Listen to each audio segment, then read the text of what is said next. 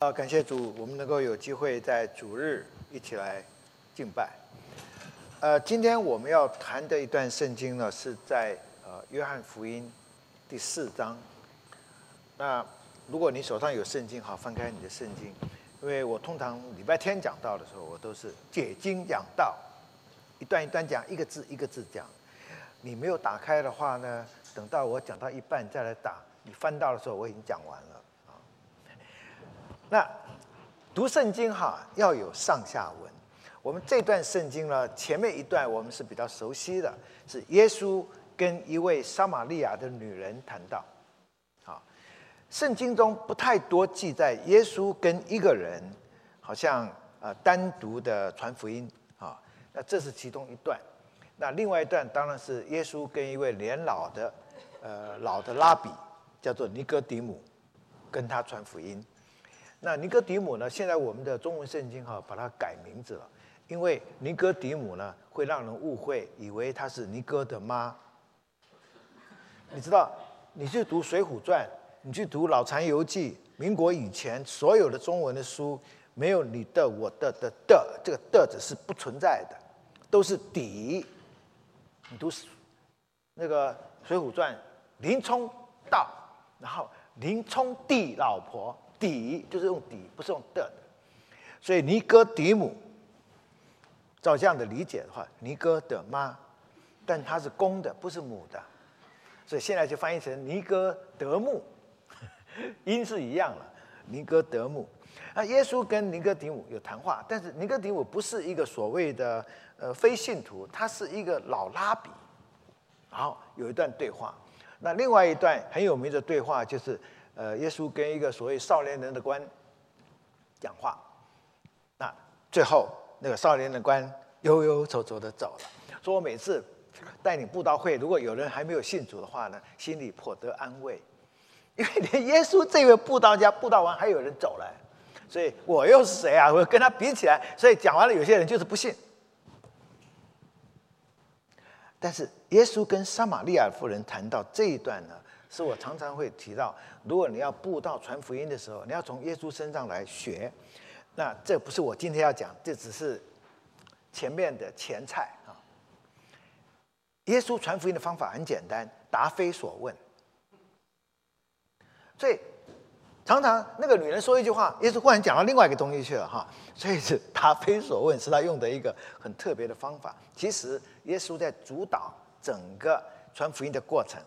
那这段故事基本上就是耶稣跟一个撒玛利亚的女人传福音。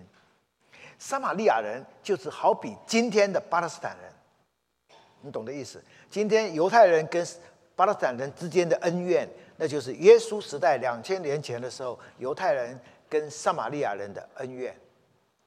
撒玛利亚人有一半以上的犹太血统，他们是混血种。巴勒斯坦人告诉你，根据基因的调查，所有的人百分之九十五都有犹太基因。知道巴勒斯坦人是犹太人跟当地各种民族的混血的，叫巴勒斯坦人。撒玛利亚人跟犹太人所信的几乎是一样的，他们接受摩西五经，所以因此利未记规定的什么都不能吃的，撒玛利亚人都不吃。那。我们在这边常常有犹太人在这里，所以很多西方人的卖肉的店就看到一个 kosher food，kosher，这是希伯来语的洁净的物。今天的穆斯林都吃 kosher food，就是洁净的物。那当然，我们在神学院读希伯来文、读希腊文，常常会不容易记啊。我们用各种的方言来记，所以洁净的物用闽南话来念的话呢，特别传神。kosher。闽南话的意思就是可惜的，犹太人只吃可惜的。你看东坡肉不能吃，哎呀，红烧狮子头不能吃，还能吃什么？可惜的呗，吃可惜的。撒玛利亚人只吃可惜的，今天穆斯林也是吃可惜的。穆斯林相信一个阿拉，我们相信耶和华神，哎，很像啊，对不对？阿拉独一真神，我们是独一真神。阿拉是公义的，我们的神是公义的。唯一的不同，他们说阿拉慈悲，我们说神是爱。哎，穆斯林不能说阿拉是爱，穆斯林从来不说阿拉爱我，我爱阿拉，这是禁忌。讲这种话的人是亵渎。你是谁啊？阿拉爱你，你是个小蚂蚁，你慈悲不踩啊蚂蚁，你不会拿一只蚂蚁说蚂蚁蚂蚁我爱你，你不会爱蚂蚁的，但你慈悲不杀它不踩它。阿拉对人也是如此，阿拉慈悲，可是阿拉不爱你。阿拉更不会为你舍己，这是穆斯林跟我们不同的地方。所以，呃，前两天也有人问我一个问题，就是那穆斯林所敬拜的阿拉跟我们所敬拜的神是一个神吗？好问题。所以昨天晚上我在说，最好的答案是耶稣的答案。耶稣在约翰福音第四章，他就曾经对这个撒玛利亚女人说过一句话：“你们所拜的二十二节，你们不知道。”我们所拜的，我们知道，因为救恩是从犹太人出来的，所以下次穆斯林问我说：“我们拜的阿拉跟你们的耶和华是同一位神吗？”你就用耶稣的话回答说：“你们所拜的阿拉，你们不知道；我们所拜的神，我们知道。救恩从犹太人出来的，从亚伯拉罕、以撒、雅各一直这样出来的。”好，讲到这儿的时候，那为什么我说答非所问呢？耶稣跟那个女人要水喝，那水那个女人就说：“哎，你们犹太人瞧不起我们撒玛利亚人的，何况男人最瞧不起女人了。你知道，在以色列今天有一种犹太人叫做撞的头破血流的犹太人，什么意思啊？这种女人，那种犹太人呢，近前到一步，对面来了一个女人，他不要看他，眼睛闭着，砰一声就拽到水沟里去了，撞得头冰鼻青脸肿了。”他宁可摔得鼻青脸肿了，也不要看女人一眼。哇，有这种犹太人啊！所以犹太人歧视撒玛利亚人，男人歧视女人，两个加在一起，看起来耶稣是一个拉比。你怎么会跟我要水喝呢？耶稣话锋一转，如果你知道我是谁，跟你讲话的是谁，你会跟我要水喝。要广东话说，有没有搞错？是你跟我要水，怎么现在变成我跟你要水？那我跟你要水，那那个有个水井，那打水的时候是自己要带一个容器，一个壶、一个袋子或什么东西。那吊井上的只有一条绳子，你自己带个水桶或自己带个皮带下去拿水，你什么也没有，你从哪里得水呢？耶稣就说了，你喝的水啊，会了会再渴；我的水呢，永远不渴，是活水。有。那个女人说：“如果真的有活水，那行啊，给我。”耶稣就话锋一转，叫你丈夫来，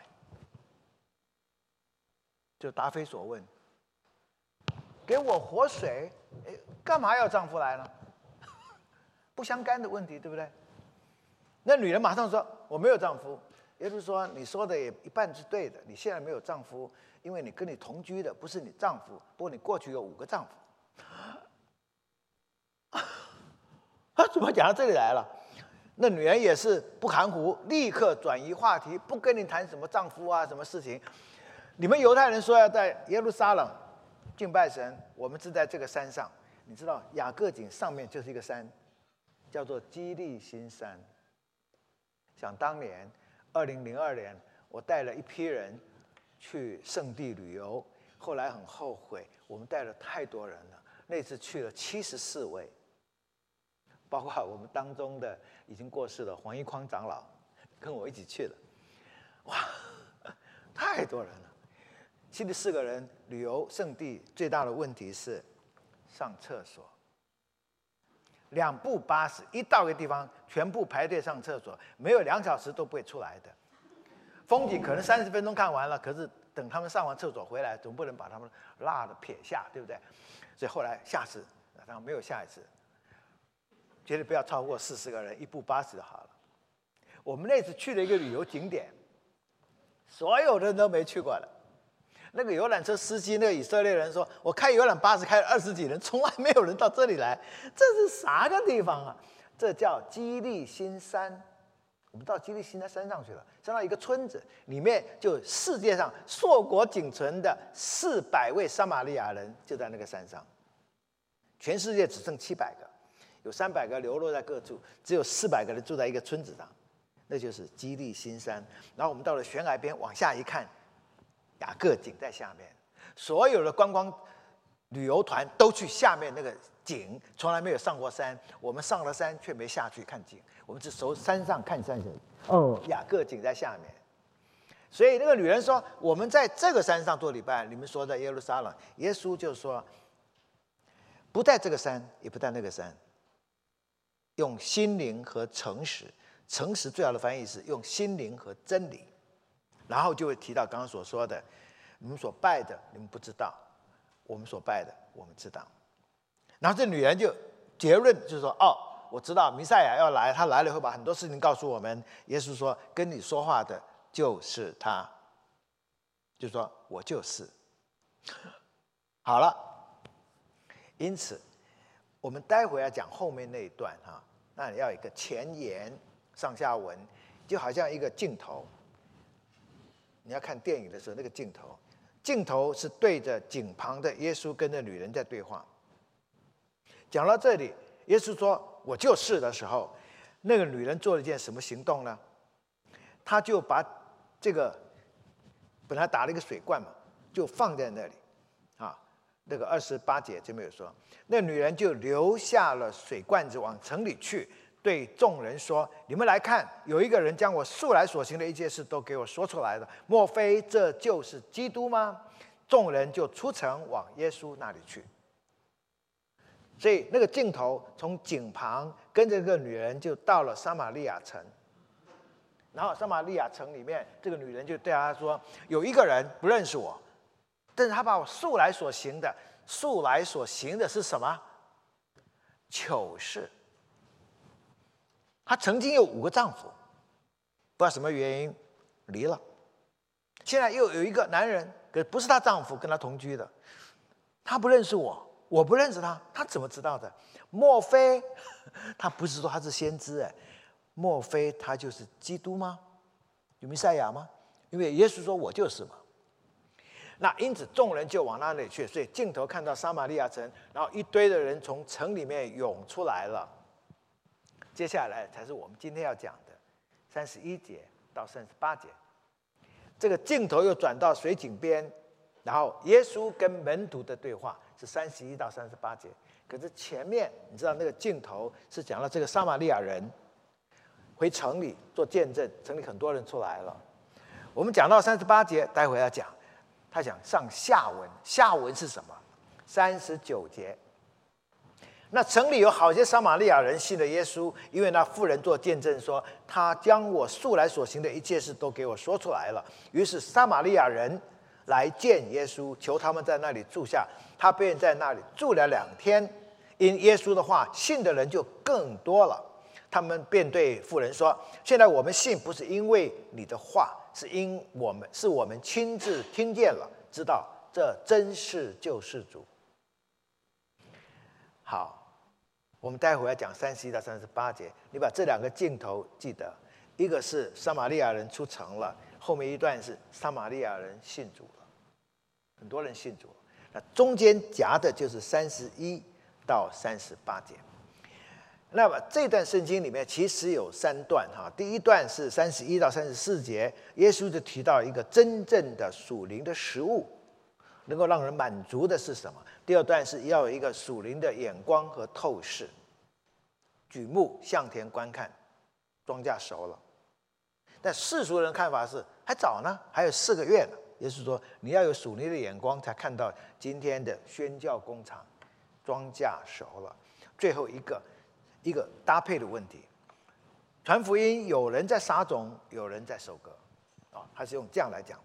那中间夹的就是，呃，中间夹的这一段，那么前言跟后语，你要注意看，待会儿你在解释的时候，你才明白为什么耶稣这样说。我们题目叫做发白的庄稼，可是我们的经文不是发白的庄稼。耶稣说。举目向田观看，庄稼已经熟了，可以收割了。哪有发白呢？如果你是电子版的圣经呢？可惜了，你就看不见了。电子版很多东西都删掉了哈。纸版的所以我们这种是比较传统的老人家，我们用这种圣经。我建议你最好用这种圣经。我们的和合本下面就写了：庄稼已经熟了，刮胡原文做发白了。耶稣是说：看了，庄稼发白了，可以收割了。可是所有的圣经，中文的、英文的，都翻译成熟了，没有翻译成发白了，因为很多圣经学者、很多的研究圣经的人有点搞不清楚，为什么耶稣说庄稼发白了。卖个关子，待会儿告诉你。好，第一个属灵的食物，因为门徒回来嘛，就发现哎，耶稣跟一个女人，一个撒玛利亚女人在井旁讲话，不知道他们在说什么，也也不好意思问，不敢问他这里面在干什么。然后门徒三十一节就对耶稣说：“拉比，请吃。”然后耶稣说：“我有食物吃，是你们不知道的。”门徒就彼此对问说：“莫非有人拿什么给他吃吗？莫非是刚刚那个女人给他吃什么吗？莫非有人给他吃什么？”耶稣说：“我的食物就是遵行差我来者的旨意，做成他的功。”耶稣没有吃面包，他连水都没喝到，因为讲话半天，就那撒玛利亚女人是没有拿水给他喝，这水也没喝，东西也没吃。可是耶稣说：“我有食物吃，是你们不知道。”这什么意思？其实，呃，耶稣在呃受试探的时候，他就引用过《生命记》，说过这样一句话：“人活着不是单靠食物，乃是靠神的话。不是单靠食物，是靠神的话。当然，意思并不是说人活着不靠食物，只靠神的话。不单靠，固然日用的饮食还是需要的，但是真正让你能够。”活着，甚至是一种属灵上的永远的活着，是神的话，而不是食物。那也就是暗示一件事情：其实，所以让你满足的东西有各式各样的东西，除了食物以外。那昨天晚上来的话，也许听到我讲到；如果昨天晚上没来，也没看录像的哈，那就可惜了。昨天晚上我告诉你，我的老婆是一个从来不饿的人，不饿。她也从来不会觉得满足，对不对？只有那个食量很大的人，很会饿的人，吃饱了拍拍肚子，啊，饱了。那不饿的人呢？他不饿也不饱。我老婆就是这样的一个人，所以跟他结婚五十年了，哎呀，越来越深刻体会到孟子说的真是至理名言呐。天将降大任于斯人也，必然有人饿你体肤。劳你筋骨，每次倒垃圾都是我倒的嘛。然后行拂乱其所为，我要去哪儿干什么都要请求他同意。他说 no，哦 no 就没了。所以前两个礼拜我刚去韩国，韩国完到了亚洲嘛，我想说，哎，好久没回台湾了，去台湾一趟两三天，别去了，刚开过刀。OK，幸好顺服回来了。行拂乱其所为，孟子说的。苏格拉底说：“哈，一个没有结过婚的人是没有潜力做哲学家的。孟子当然是大哲学家，那可见 他结过婚的。他还说过另外一句话，苏格拉底说的：‘你呢，男人啊，都必须要结婚的。’”因为你有两个结果，一个是娶到一个又漂亮又贤惠又温驯的老婆，那是一生最大的幸福；另外一个可能性，娶到一个老婆又凶悍又泼辣，哎呀，恭喜你，你已经是哲学家了。那你不结婚呢？你啥也不是。所以各位，我们当中有弟兄还没结婚的吗？记个苏格拉底的话：无论如何，总要结婚。你有一半的机会娶到一个。娴熟漂亮的老婆，另外一半的机会，你会做哲学家。不做哲学家，怎么做神学家呢？所以在神学看到那些年轻的弟兄，还在年轻大学一毕业就来读神学，我说先去娶个老婆，否则白读了。当然，我听到这句话的时候，我才十八岁，连个女朋友都没有，很不服气。为什么没有结婚的人就没有潜力做哲学家呢？我现在结婚五十年了，我会笑笑的说，没结过婚啊，你不知道人间疾苦，还做什么哲学家、神学家都别做了。啊，当然保罗没结婚，例外。你大概不是例外。所以耶稣在说什么？真正让你满足的是那个食物吗？你真的吃饱了，觉得拍拍肚子，不过四个小时又开始饿了。所以食物都是有一定的期限的，不但是食物，任何传道书所说的“日光之下尽都虚空”。很多呃，在中国有些人种种原因，呃，男的也好，女的也好，到了三四十岁还没结婚的，他们贴个标签叫做“大龄”。年纪比较大的大龄剩女剩男，剩下的剩，为什么不是圣洁的圣呢？那那种人当然觉得，哎呦，不是不想结婚，哎呦，没找到合适的对象。所以英国一个作家叫做王尔德，我们英中文翻译成王尔德，英文是 Oscar Wilde。他有一句名言：人生有两种悲剧，第一种是你要的得不着，第二种悲剧是尿的终于得到了。第一种是失望，想要的得不着；第二种叫做绝望。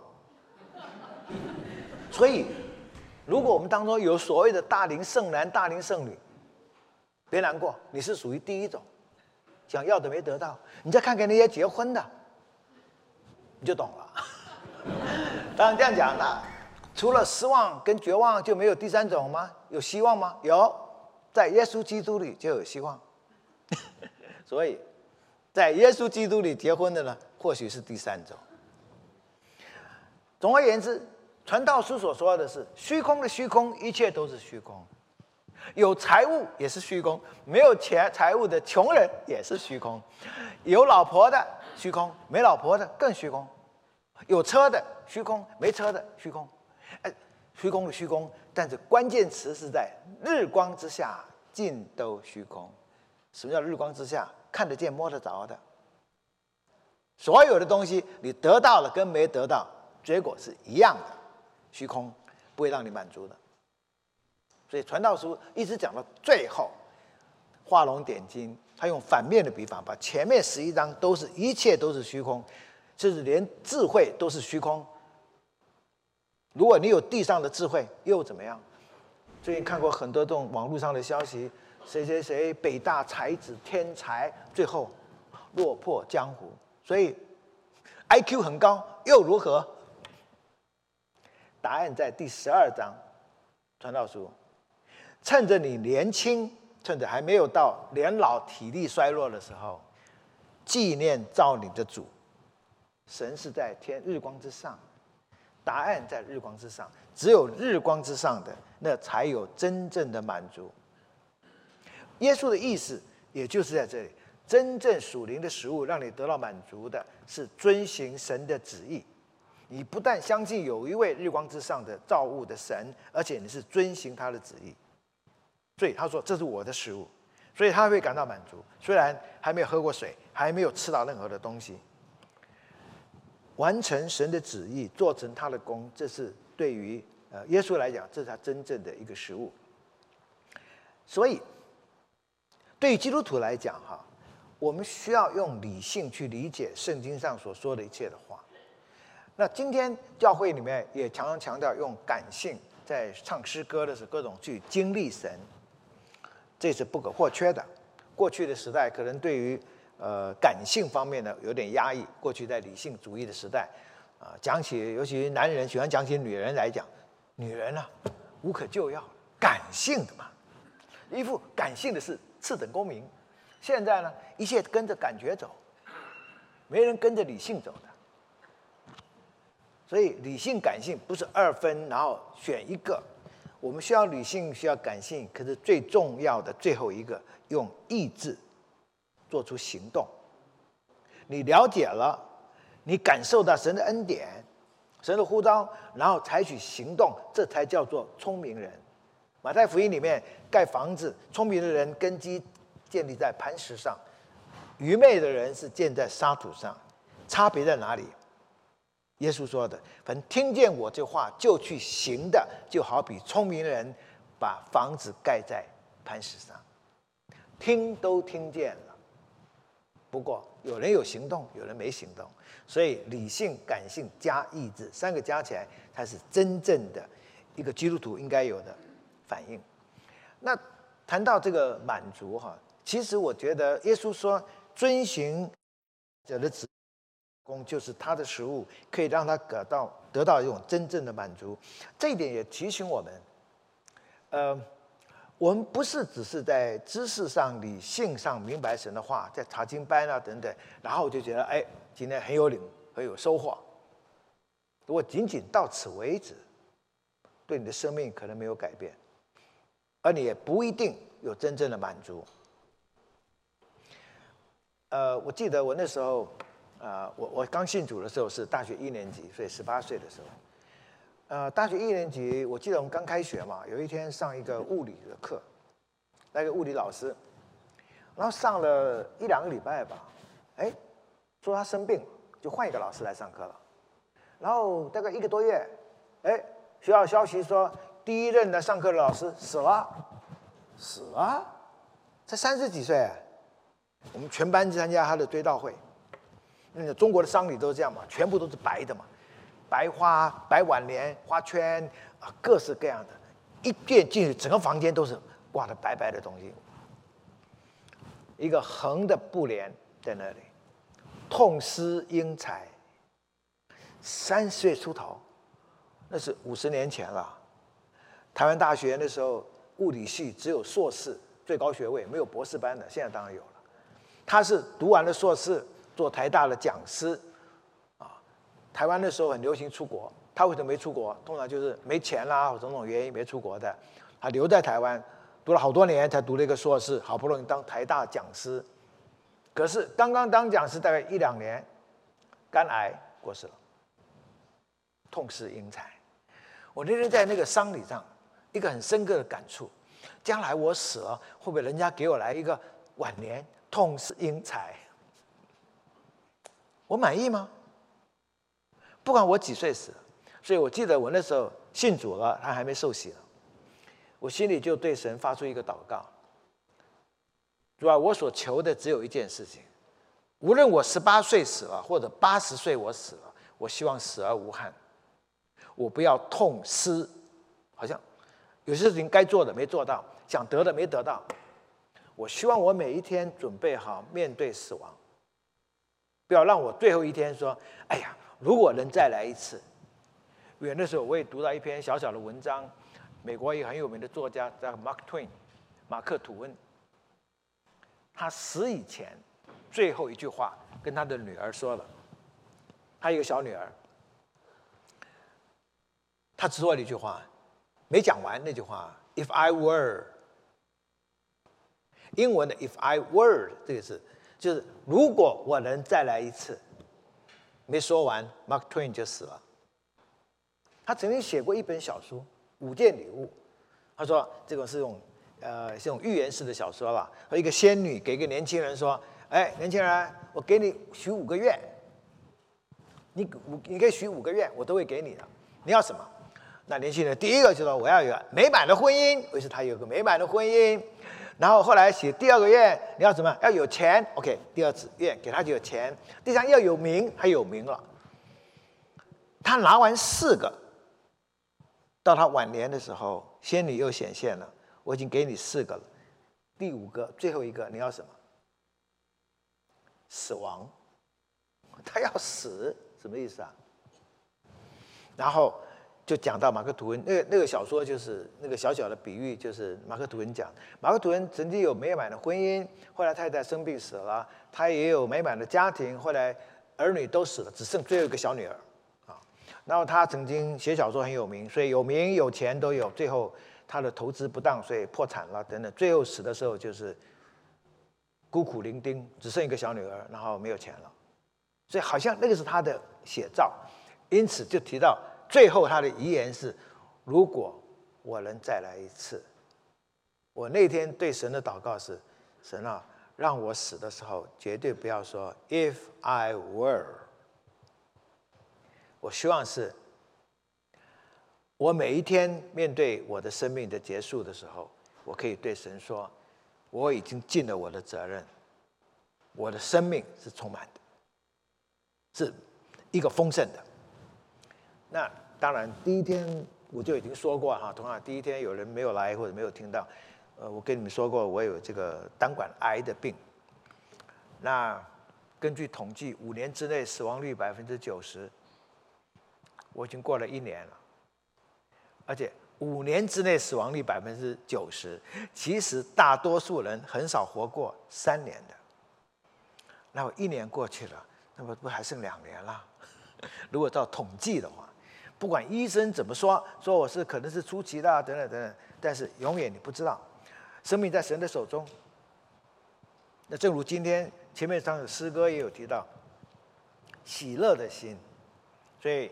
我跟师母商量，决定不用化疗，每天就吃一种药，喜乐的心乃是良药。但是事实上，我也可以坦白说，如果今天我生命就结束了，我也会说死而无憾。而且我希望我每一天都是这样来面对我的人生的。我也盼望刚才牧师在为很多我们教会的弟兄姊妹，有些身体有软弱、有疾病的，呃，我们当中也有一些年长的弟兄姐妹。我盼望这是我们的人生观。你生命中真正的满足，是遵行主的话，不在乎日子的长久，或者你想要这个要那个，我觉得这个都不是最重要的。为什么？在永恒之中，这一切都算不上什么。保持喜乐的心，然后每一天为主而活，能做的就做，不要留下任何的遗憾。其中有一种遗憾是我们中国人比较内向哈，比较含蓄，有时候该称赞人的呢也就都没说，准备留到他的追思礼拜再来说。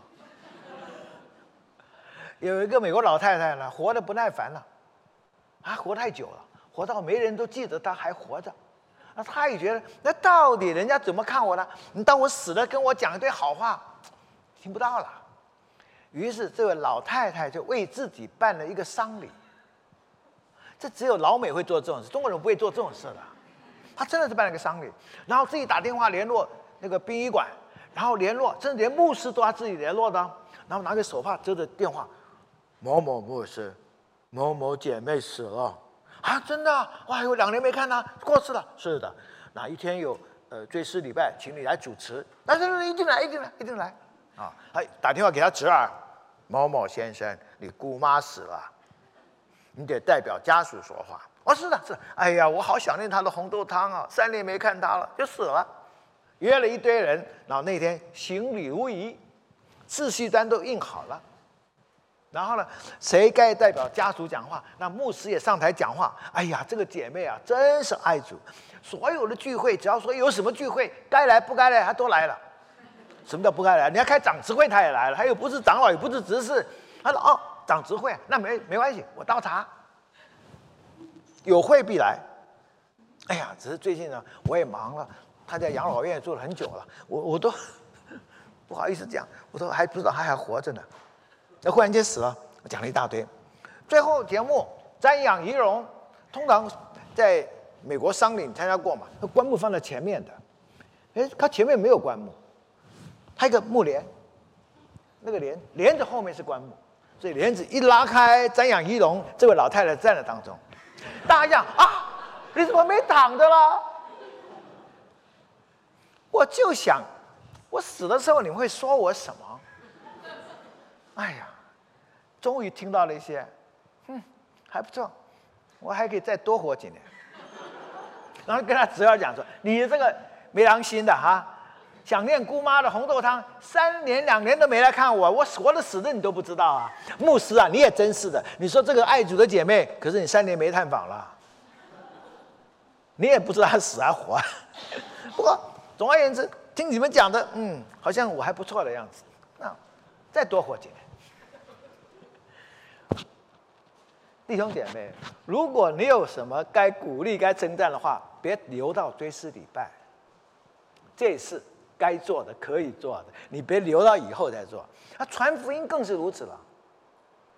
你说，哎呀，早了，他这个人还不行。我过段时间，你指望你过多少年你还在呢？或者他还在呢？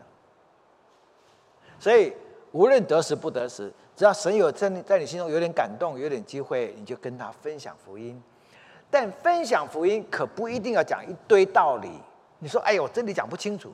你想这个撒玛利亚妇人她怎么做见证的？她怎么带了一堆人信主？她的见证只有一条。你看，有一个人把我历来所有的糗事都讲出来了，莫非他是基督吗？就一堆人就来信主了。传福音不需要讲你的丰功伟绩，不需要说神给你这个祝福那个祝福，有时候就是坦白的让他们知道我原来的生命是如何，神如何翻转我，够了。你不必讲太多的道理。所以，往往传福音最会传福音的人是刚刚信主的。你信主只要三年以后，基本上你大概没活干了，你大概不能传福音了。你知道我原来拿的这个化工博士，然后后来读神学，读一个宣教学博士。我的化工博士，我的专长是专门研究催化剂的，触媒，日本人叫触媒，我们叫催化剂。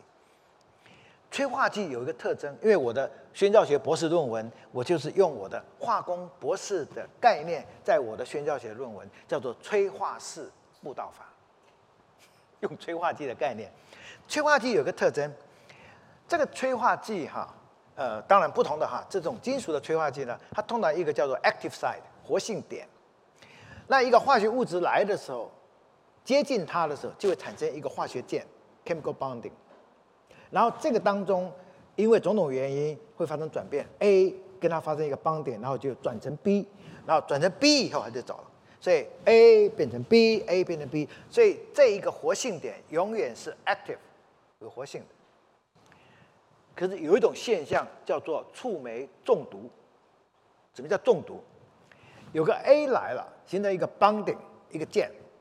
它本来应该转成 B，然后走了，就没有想到这个 A 呢留在这儿，邦点很强，它也不 convert 不转成 B，它就留在这儿不走了。我们普通的土话粗话是怎么说呢？站着茅坑不拉屎。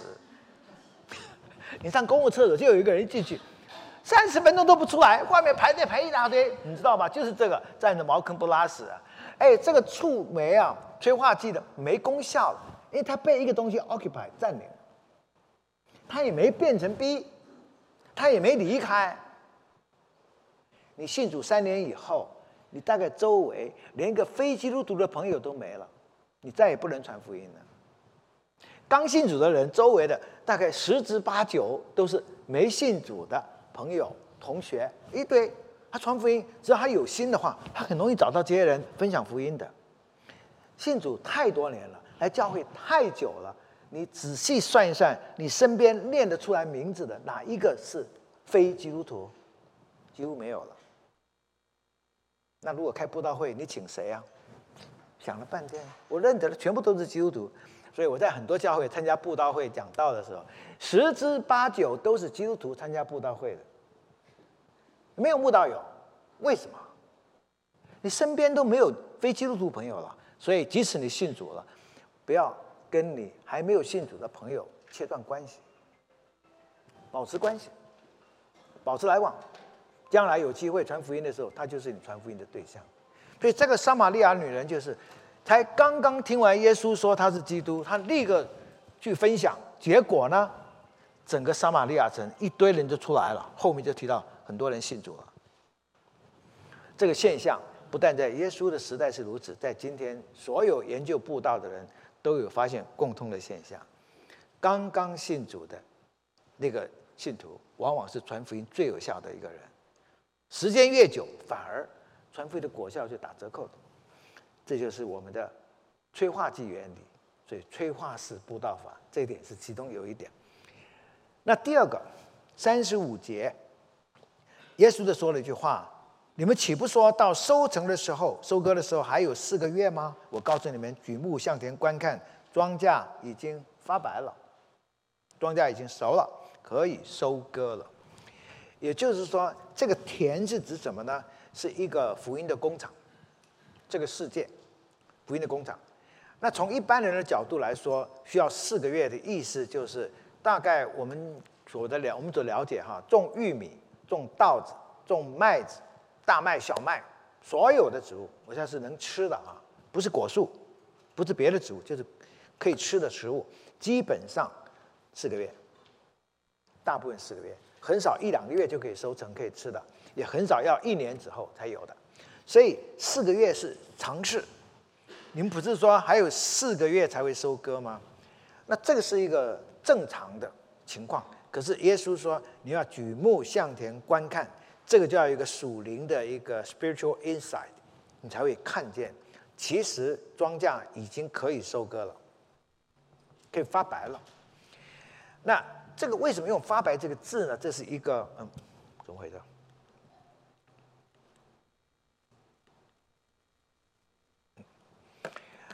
发白的庄稼，哈，这是很多人在琢磨，很难了解，因为只有棉花熟了会白的，那是棉花嘛，哎，不能吃的。麦子不会变白，稻子不变白，玉米不变白，那有什么变白的？土豆，土豆在土里面也没有变白啊。为什么是发白呢？那有个圣经学者是我在三一神学院的老师，哎，他这样解释，我明白了，为什么？你看过这样的穆斯林吗？他们在麦加朝圣的时候做礼拜，一百万人，他们全部穿白袍的。他们朝圣的时候经过一座山，你看满山遍野全部是白的。耶稣时代的撒玛利亚人是穿白衣、戴白帽子的。所以当耶稣说。看了庄稼发白了，可以收割的时候，镜头，你记得那个 camera 镜头，耶稣在井旁跟门徒讲话的时候，镜头一转，撒玛利亚人来了，满山遍野的撒玛利亚人从城里出来了，就是前面所说的往耶稣这里来了。耶稣在讲什么？耶稣在说，我们今天在撒玛利亚，如果他跟门徒说我们要向撒玛利亚人传福音的话。他们会说：“还有四个月，还有四年，还有四百年。现在还不是时候。”耶稣说：“举目向田观看，看呐，来了。圣玛利亚人来了，满山遍野的，而且后面也提到当中有很多人信了耶稣了。所以宣教的时机，现在会不会太早呢？我要提醒大家弟兄姊妹，就是说，未必像你想象的还要四个月。”还要四年、四十年或四百年，就是现在。所以当然，呃，前两天如果你们来的话，我有提到这个穆斯林当中，呃，信主的一个趋势。大概在公元两千年，就是二十多年前开始，全世界出现一个很特别的现象：大批的、上千万的穆斯林信基督教，这是。伊斯兰教成立到现在一千四百年，从来没有过的。换句话说，我们都知道，要一个穆斯林信主是很难的，一两个都很难，更不要说成成千上百。现在是成千上万，而且是上千万的，在过去二十年当中发现，圣灵在动工。当然，不是宣教士没做事儿。不是什么人没做，他们在做。可是过去同样的努力在耕耘，好像没有看到成果。可是今天就发现圣灵的风在吹。当然，这其中穆斯林信主的很多人都做了很特别的梦，梦见耶稣。很奇怪，这是所有各地的，从非洲的，从印尼的，到巴基斯坦的，孟加拉的这些宣教士，哎，他们信主，然后几乎大部分的穆斯林信主的时候都。先梦见耶稣，因为他们的古兰经里面有提到耶稣。耶稣，他们阿拉伯语的伊萨梅西哈，伊萨就是我们的耶稣。啊，耶稣。伊萨梅西哈就是梅赛亚阿拉伯语的 Messiah。那中文的古兰经就是呃伊萨麦西哈，麦西哈就是 Messiah，耶稣弥赛亚，他们有提到耶稣的，也认为他是除了耶穆罕默德以外最大的先知。但是其他的所说不多，所以在非洲有一个村子，那个酋长早上起来在村子里面，很多人在他旁边这么聊天，他皱着一个眉头说：“哎呀，我昨晚做了一个怪梦，哎，我都不知道该怎么做了。他问酋长：“你看了什么？做了什么梦啊？”我梦见昨天晚上一个穿白衣白袍、满脸发光的人跟我说：“我是伊萨梅西哈，耶稣弥赛亚。”哇！你知道我吗？知道。你知道我什么？不知道。上个月有一个美国白人来这边传基督教，被你们赶走了，去把他找来，他会告诉你关于我的事。那村长早上起来说，做了一个怪梦，我真的要去找那个美国人来吗？旁边听着两个年轻人眼睛瞪得很大。酋长，我们昨天晚上也做同样一个梦哎。后来一问，全村一千个人做同一个梦。民主投票啊，要不要找他来？耶，找他来。于是宣教士回来了，被赶走了。我们我们信伊斯兰教的，不要信基督教的，就把他赶走了。一个月以后，请回来，住了一个月，讲了一个月的福音，然后全村投票，要不要信耶稣？全村都信了，一个村一千个人就信耶稣。我好像是天方夜谭，宣教士的报告，但这只是西非一个村子的故事。哎，印尼在这儿，在那儿，太多这样的故事。神正在动工，所以庄稼发白了，不是四个月，就在今天。所以我们需要一个属灵的眼光。那今天世界动荡不安，比如说现在这个呃以色列跟加沙这边的战争，然后可能会扩扩散到。呃，约旦河西岸，甚至说不定伊朗也参战的话，哇，这个不得了！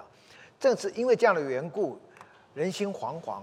可是因为人心惶惶，所以反而是时候满足的时候，很多穆斯林会信主，包括阿富汗过去几年的事情，然后阿富汗难民跑出来以后，很多人就是因此，他们整个心窍打开，对过去深信不疑的伊斯兰教，他们开始有一个反思。所以很多穆斯林转向基督的原因，除了我刚刚说异梦当中梦见耶稣以外，其他还有一些其他的因素，社会的动荡等等。所以现在社会的动荡、恐怖主义的这个到处的那个扩散等等，其实除了我们很多人对穆斯伊斯兰教有一种敌视、有一种恐惧以外，穆斯林当中也有很多的反反思的。为什么我们？常常会有这种恐怖主义在我们当中发生呢？为什么我们的伊斯兰教从来没有和解，从来没有爱，没有饶恕？伊斯兰教穆斯林的字典中没有饶恕这个字的，知诸必报，相信阿拉是公义的，他有仇必报的，阿拉从来不饶恕，所以穆斯林觉得阿拉不饶恕，为什么我要饶恕？而我们基督徒呢，为什么要饶恕？因为耶稣是饶恕的，你怎么能不饶恕呢？完全一样，他认为阿拉知足必报，绝对公义。穆斯林，你跟我做朋友，我为你两肋插刀；你如果以我为敌，穆斯林是绝对报复。那很多穆斯林在这种社会背景当中就开始有觉醒，因此很多人转向基督。庄稼熟了，然后三十六节，耶稣就进一步的说：“收割的人的工价积蓄五谷到永生，叫撒种的和收割的一同快乐。所以说，那人撒种，这人收割，这话可见是真的。我猜你们去收你们所没有劳苦的，别人劳苦，你们享受他们所劳苦的。这是一个配搭的问题。传福音呢，有人是做撒种的工作，也有人做收割的工作。”但到最后，当收割的时候，我们都会欢欢喜喜的，因为这本来都有一个永恒的价值。所以呢，有的时候我们做的一些事工，不会眼眼睛立刻看到成果。尤其你做一些医疗的短宣或很多慈善的工作等等，你不会马上看到结果。但是你要有耐心，慢慢的看见成果，或者有别人在收割，你是撒种的人。我们今天尤其派短宣队出去的时候，我就好比我们每一个人背上扛了一把镰刀，去吧，收割庄稼，这样的这样砍。可是没有前人撒种，没有前人耕耘，割什么呀？所以很多短宣常常急功近利，有的时候我们只是撒种，期盼神将来用别的人来继续做收割的工作。但是，一旦收割的时候，就是都会欢欢喜喜的，因为都有永恒的价值嘛。所以前人可能是流泪撒种，因为做了半天看不到成果，后人欢呼收割。那当然，有的宣教士在一个工厂如果待了很久很久的话呢，他或许看到一点点果子，一点点，在穆斯林当中特别是如此。呃，我前两天也提到过，我们支持的一对宣教士，两个姐妹都是单身的姐妹，一个医生，一个护士，他们在菲律宾南部的一个梅达纳奥，呃，就是叫南岛啊，那个都是穆斯林区，呃，待了很久很久，呃，后来那个护士。呃，年龄也到了，同时也得了乳癌，所以必须回国了。那医生呢，还留在那里，现在大概六十八九岁了，过了年龄还继续还留在那里。那这个宣教工作是很不容易，很快看到果效的。在他们做了二十多年的时候，菲律宾政府因为跟穆斯林当中有战争，打了三四十年，后来他们准备要和解，所以政府就说他们要在那个穆斯林他们在的那个村子那里。盖一座基督教医院，哎，盖一个医院的，不是医院，国家的医院。然后那个村长呢，不同意，因为刚好这两位宣教士他们的支持的教会跟宣教机构愿意在那盖一个小小的基督教诊所，好像卫生院一样，没有手术房，没有什么的，最简单的东西，不过是一个诊所而已。那菲律宾国家政府要盖一个全套的医院，有开刀房，什么都有的。那个村长说：“我不要你的医院，我要他们的诊所。我知道他们是基督教的，但是这两个宣教士，我看着他们二十几年，这两个就等于我女儿。他对全村的穆斯林说：‘你谁敢碰他一根汗毛，你就冲着我来了。’说他一声令下，他在那二十几年没有任何的风波。他知道这两个是基督教的宣教士。”可他信任他，我宁可他们给我盖一个诊所，我也不要你政府给我盖个医院。结果呢，诊所就盖起来了，十几二十年了。那当然，那个护士呃回国了，所以现在只有那个医医生还在嘛啊。然后等等，但是你看到这个果子很不容易，但是因为这一二十年下来的见证，村长全村的人对他们有个信任感，知道他们是基督徒，是来传福音的。跟他们宗教可能有抵触，而且那个村子是什么？穆斯林在菲律宾有一个莫洛解放阵线，莫洛莫罗就是西班牙文当中的穆穆斯林了，所以跟政府打仗打了几十年，那个总部就在那个村子隔壁，所以那边是很危险的。我去过一次，有一次我去菲律宾，呃，飞机坐到那个 Cotabato，Cotabato 是南岛最西边一个大城。大部分都是穆斯林。我一个菲律宾的表弟，听我就要去那边，你去哪里？科拉巴托，科拉巴托，专门抓中国人的。为什么？中国在菲律宾华侨很有钱嘛，绑架嘛，你还敢去啊？不会吧？我怎么看也不太像很有钱的人啊，因为我绰号是丐帮帮主哎。然后他不太懂，但我没有跟他多解释。我要去看宣教士，宣教士跟我讲说，待会儿我们从机场到诊所的路上，有一个人要上车，别怕，他不是恐怖分子，但他会带一把超大型的冲锋枪。半路上真的有一个人，一个冲锋枪，我在台湾当过兵了嘛，知道是什么冲锋枪？哇，两排子弹这样咔，在身上。如果不知道的话，我想说，哦哦。恐怖分子来打劫了干什么的？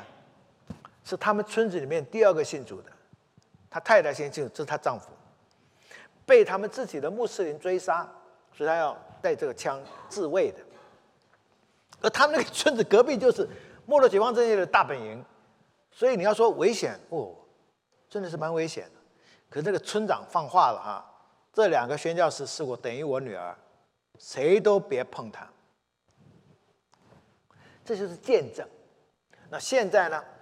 呃，那个最新最初信主的第一个姐妹，呃，前呃前几个月癌症过世了，丈夫的信仰现在有一点点摇摇摆摆，现在还不知道最后会怎么样。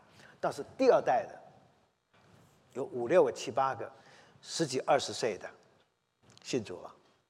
那这一批人有可能会成为他们教会当中的主干，但是他已经四十年了，不容易。所以他已经看到一点点结果，虽然还不能说欢呼收割，但有些人可能终其一生，他没有看到一个果子，但他们仍然在流泪撒种，知道神会负责。所以啊，因为传福音的问题，所以我们需要准备一个沃土、肥沃的土壤。肥沃土壤来讲呢，你可能要耕耘，把它松动，或者说调整酸碱值，然后撒种，这一切的工作。一段时间之后，你才会欢呼收割。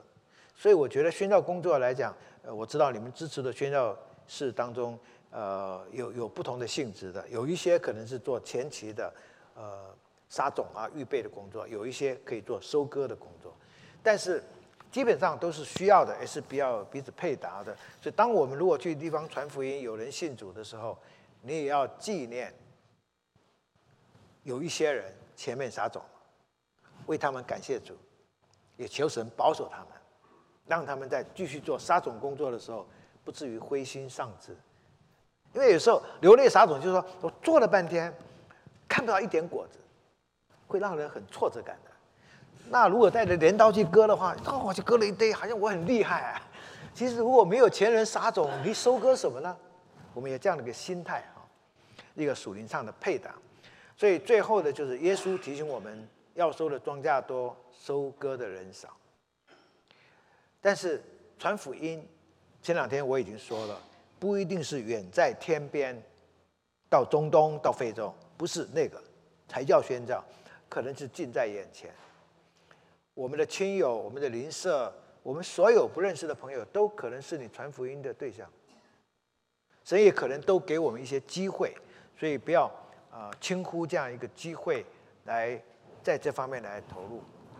以前我在吉拉哥，我在读神学院的时候，有一个我们教会一个姐妹，她刚刚信主，她是原来是一贯道背景，你知道有一种像是民间宗教的历史很久的叫一贯道，他妈妈是一贯道的讲师，他是这种家庭长大的，后来信主了，他传福音很有热忱，可是刚信主，真理都不懂，所以他跟师母安排了，师母，我们来一个福音性查经。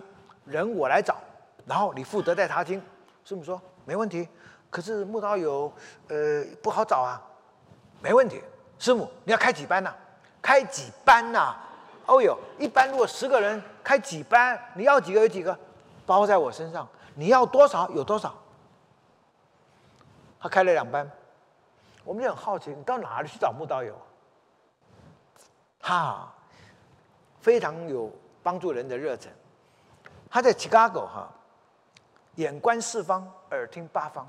一到那个中国超市一去，他本来要买肉的，一看到菜摊那边，哎，有一个妈妈带着孩子，没见过的，方圆五英里之内没有一个中国人他没见过的。一看生面孔，当然是韩国人、日本人、中国人不知道嘛，哪来都不知道。他肉就先不买了，先到菜摊去，在他旁边。听他讲话，一听台湾国语，台湾来的，他就靠近一点，台湾来的，你怎么知道？听你讲台湾国语就知道了嘛。那看了两个小孩，老公呢？那个女人脸就垮了，回去了。啊，我知道，你这种就叫内在美，内人在美国了，内在美了，我也是。十几年了，眼泪都一个脸盆一个脸盆装的。那个女孩，那个女人听，你知道哦？当然知道。我来时，我小孩子小学，现在大学快毕业了。哎呀，哦，有苦都说不出。有没有车子啊？我朋友带我来的啦，还没有买车。告诉你，买日本车、美国车啊，新车一上路掉一百个螺丝。放心，这边的什么 Honda、Toyota 什么车车店我都熟，我带你去买车。那我也帮你考驾照，带你教教你开车，买房子没有？还没有住朋友家。我告诉你，芝加哥只有三个地方可以住。为什么？三个地方，你孩子读小学，那个三个学校的 bilingual ESL 教英文那个老师，台湾来的啦。别的呢，很多日本老师，日本话你听得懂吗？你 hongo 狗，我卡里马线，日本话听不懂啊。他讲英文你听不懂，日文你听不懂，那你怎么跟老师沟通呢？只有这个三个学校的老师台湾来的，所以你只能买这三个地方的房子。哦，出去的时候母鸭带小鸭，一串，那个妈妈带着孩子呢跟着他走，然后几个月以后说要查经了。林太太有空吗？有空有空，孩子都上学了。好，下礼拜三早上十点钟到我家，你知道我家在哪里吗？哈，我们有查经，一定来，欠他人情债啊！这一拉就一打呀，那两个茶经班就两打哎。他如果说师母有空，我们再三打都可以哎。这后来很多人信主啊。那你说那个姐妹，她真理不清楚，你要怎么讲？这是配搭嘛？那还有一个老妈妈，台湾来的。她说：“我就是不会开车，不会听文，听不懂啊，都没有用了。她只是每天在家里做什么祷告。师母跟她说：‘我们是铁三角，蔡太太负责找人，我负责带查经，你就负责带导。他每个礼拜三聚会，礼拜二就打电话了。林太太，你有什么带导事项吗？明天要来哦。走走走走走走走。”他每天每一天打电话，所以信主的时候，这是一个配搭出来的结果，不是某某人特别厉害会做一件什么，都是需要彼此的配搭。所以弟兄姐妹，你不要说我我不会传福音，你可能说我真理讲不清楚，我不会讲。但传福音不仅仅是讲的。我说那个撒玛利亚人妇人会讲什么？他什么也没讲啊。他说一个人把我的所行的讲出来了，他只做这样一个见证而已。那这些人后来信主了。撒玛利亚人说：“不是你跟我们说什么，我们信的，我们亲自听见，看见，知道这真是救世主。你只要把人带到神的面前来，剩下的神会做。盼望我们每一个人抓住机会，就在本地，不要到远方，可以为神传福音。我们一起祷告，天父，我们感谢你。”让我们能够有机会来服侍你。我们蒙恩得救，都是你自己的大能，也是你的恩典。因此，求主帮助我们的每一位弟兄姐妹，无论得时不得时，无论在本地或者远方，我们都能够关心神国度的事情，也愿意在宣教的施工上一起参与有份。求主来保守带领我们福音堂，能够在宣教的施工上。啊，能够一起同心协力的摆上，垂听我们的祷告，奉靠救主耶稣基督的名，Amen。